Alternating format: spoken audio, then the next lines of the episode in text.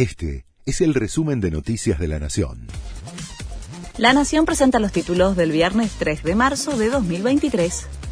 La oposición pide la renuncia de Aníbal Fernández tras sus polémicas declaraciones.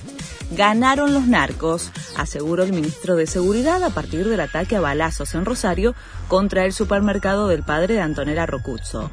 Generó el rechazo del gobernador de Santa Fe, Omar Perotti, de la oposición. El país no necesita comentaristas, necesita ministros que le ganen al narcotráfico.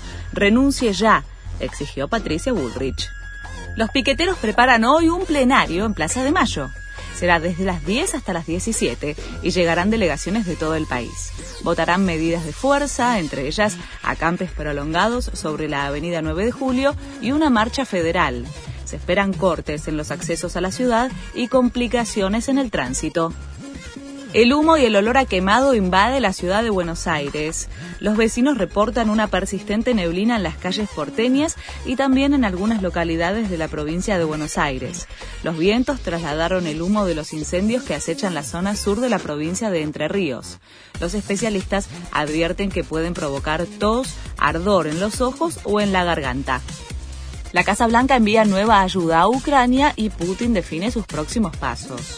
Estados Unidos tendrá otra ronda de asistencia para Kiev. Incluirá principalmente municiones.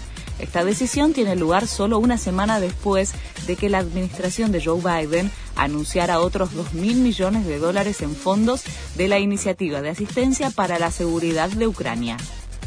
Murió la actriz María Oneto. Fue encontrada sin vida en su casa luego de que sus más cercanos se preocuparan porque no contestaba el teléfono.